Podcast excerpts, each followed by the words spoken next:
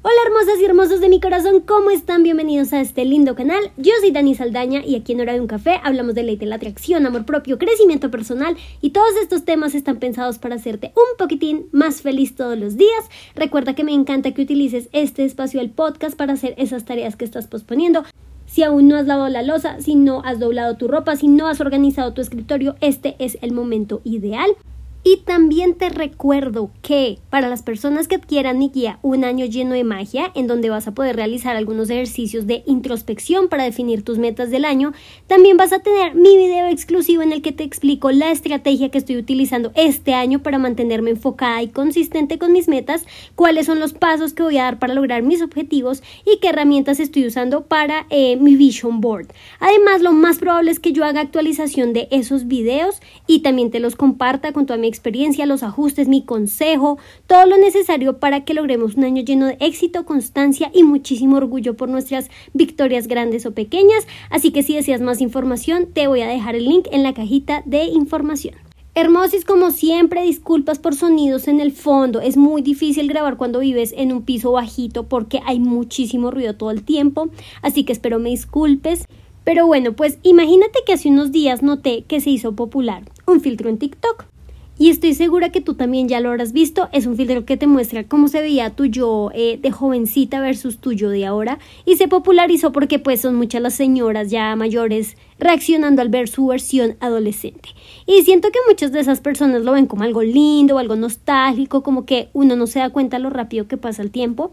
Y me puse a jugar con el filtro, pero la verdad no sé qué estaba esperando. Simplemente es un filtro que te difumina las ojeras y pues te quita algunas manchas de la piel. Realmente si uno es todavía joven pues no se ve una diferencia abismal y definitivamente ese filtro no tiene idea cómo yo me veía en mi adolescencia. Y me alegro mucho que no lo sepa porque personalmente yo odiaba cómo me veía de adolescente, al punto que no tengo casi fotos mías entre los 13 a 18 años más o menos porque sentía que era tan fea, tan fea que ni siquiera merecía estar en fotos, me da mucha vergüenza. Y por esa época también estaba pasando por un acné muy complicado, mi peso se salía a control, no tenía idea cómo vestirme, mi cabello era muy grasoso, era despeinado y simplemente estaba en esa etapa extraña de metamorfosis en que solo unos pocos tenían la bendición de verse bonitos. Hacer esa comparación entre mi yo más joven y mi yo de hoy me hizo darme cuenta de lo feliz que soy ahora a mis 28 años, ¿sabes? En canciones, en películas y en historias nos venden el cuento que el pasado siempre fue mejor, que todo era más fácil, que no tenemos arrugas o estrías o problemas económicos o preocupaciones por un trabajo o por relaciones amorosas. Algunos ni siquiera tenían que pensar si la casa estaba sucia o si no había comida. Si te remontas al pasado, parecería que todo era un cuento de hadas y muchos se arrepienten porque creen que eran muy felices en esa época, en ese entonces, pero solo lo aprecian ahora que ya no lo tienen. Pero sabes, creo que deprimirnos y anhelar etapas de nuestras vidas que ya pasaron realmente no vale la pena si nos ponemos a pensar ¿De verdad todo era felicidad todo el tiempo y todo era color de rosa? ¿O es que nuestro cerebro decidió hacer la selección de las cosas que sí eran alegres y omitir las cosas que no lo eran tanto? Claro que en mi juventud algunas cosas no eran un problema, por ejemplo las finanzas o preparar mi comida todos los días como ahora, pero mi castigo para ese momento era lo horrible que me sentía frente al espejo, mi comparación constante con otras chicas, sentarme a mirar mis defectos por horas y tratarme como a mi peor enemiga, deprimirme al ver cómo el chico de mis sueños estaba perdidamente enamorado de una chica que sí era hermosa y sentir que todo el mundo me estaba mintiendo cuando me decían que yo era bonita, especialmente mi familia. Siempre que veo esas películas en las que el protagonista, por alguna razón mística, retrocede en el tiempo y vuelve a ser joven, pienso, Dios mío, qué horrible, por favor, que eso nunca me vaya a pasar, porque imagínate todo lo que hemos pasado estos años, en mi caso, desde mis 14 o 15 años, que he pasado por tantos procesos personales con respecto a mi físico, cómo me veo a mí misma, pasé por muchos procesos para mejorar mi alimentación, la relación con mi cuerpo, incluso tratamientos, pues, digamos, fuertes para el tema de tratar mi acné, me gradué del colegio, luego me gradué de una universidad en donde hice cientos de trabajos, presentaciones, ensayos, proyectos, mi pasantía, de todo para lograr mi título y luego estudié y presenté todos mis trabajos también para lograr una especialización. Pasé por muchas cosas con mi pareja para poder llegar a la meta de casarnos y empezar nuestra propia familia. Incluso hoy en día estoy en proceso de encontrarme a mí misma en muchos aspectos y que un día para otro me levante y vuelva a ser esa niña horrible de 15 años. ¡Qué horror! No. En mi familia, mira, yo tengo primitos que son chiquitos, ¿sabes? De 14, 15 añitos y a veces se comentan los problemas que ellos tienen, ¿no? Como que hay el estudio, los noviecitos y que la rebeldía y que no sé qué. Y muchas personas adultas pueden considerar que esos problemas son muy bobitos y sin relevancia y que todo tiene una solución de un solo paso y que es algo muy lógico y que no tendrían por qué preocuparse o complicarse por esas cosas, ¿no? Es más, aquí en el canal a veces muchas chicas jovencitas, bebé chiquis, me escriben con problemas que a primera vista pueden ser problemas muy bobitos que se pueden considerar hasta ridículos o minúsculos y que no tienen por qué darles atención a eso, pero lo que muchas veces no recordamos es que nosotros también fuimos jóvenes y esos problemas que parecían una estupidez hoy eran una montañota en el pasado. Cuando éramos niños no había nada peor que te descubrieran en alguna travesura o que te castigaran o que otro niño te empujara o tener que compartir tus cosas con otra persona o que porque estoy jugando me caí y rompí el pantalón nuevo con el que mi mamá me dijo que no saliera. Ya en la adolescencia, para mí, por ejemplo, ya era una tragedia terrible saber que el chico que me gustaba se sentó con otra niña, o qué tal cuando te das cuenta un domingo a las 11 de la noche que tenías una tarea importantísima para el otro día o esas peleas bobas de amigas, o porque alguien dijo que era más linda que tú. Luego en la universidad eh, mis dramas eran pensar que yo no me iba a poder registrar a las mismas clases con mis amigas, o perder un parcial, o ver que mis compañeros llevaban mejores proyectos que el mío, o sentirme como la mujer más estúpida del mundo porque tuve un 3-9 y no un 4-1 y hacer un súper drama y llorar por eso. Luego ya más grande en el trabajo, mis tragedias eran levantarme tarde y sentir que no iba a llegar al trabajo y me iban a regañar, o que me hicieran muchas correcciones a mi trabajo, o que mis clientes fueran malos, o que mi equipo no me pudiera apoyar. ¿Te das cuenta? En cada etapa de nuestra vida han pasado cosas que para nosotros en su momento son problemas enormes, los más grandes del mundo. Así que miramos atrás y claro que decimos, ay, es que antes todo era más fácil, pero no es que esos problemas que enfrentamos solo desaparecieran, es que parecen que son más fáciles de llevar porque la experiencia y la vida no hizo más chiquitos esos problemas, la experiencia te hizo más grande a ti. Si ahora yo salgo con un pantalón nuevo y me caigo y lo rompo, pues claro que me va a molestar, pero conmigo, no porque mi mamá me vaya a regañar, ¿sabes? Y si ahora entro en una maestría o una especialización, pues probablemente una nota no tan alta no me dé tan fuerte como lo hacía, por ejemplo, en la universidad. La vida no era perfecta años atrás, es solo que desde una escalera más alta todo parece verse más pequeñito.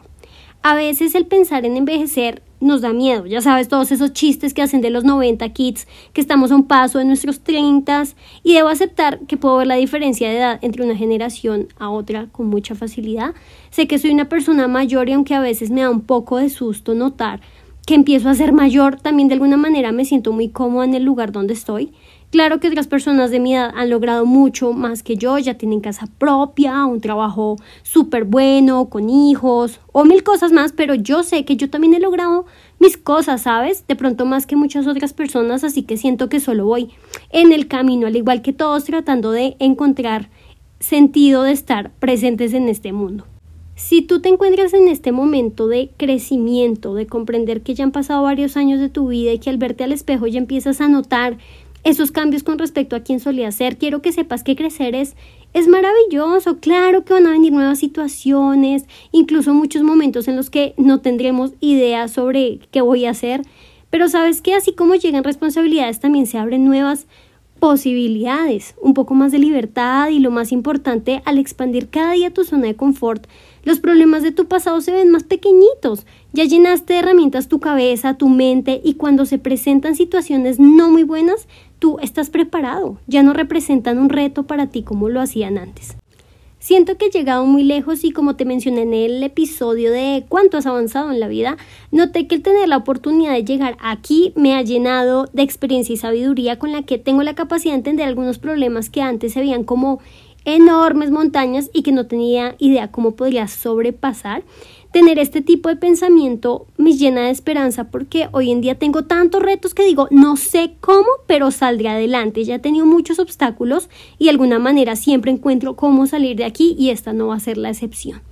Así que ya el próximo año, pues llegarán mis 30, este año cumplo 29, ya en el 2024 cumpliré mis 30 añitos y sabes que no me siento mal ni asustada, estoy emocionada por ver cómo cambiará mi vida, cómo cambiaré yo de aquí a un año, o a mis 35, o a mis 40.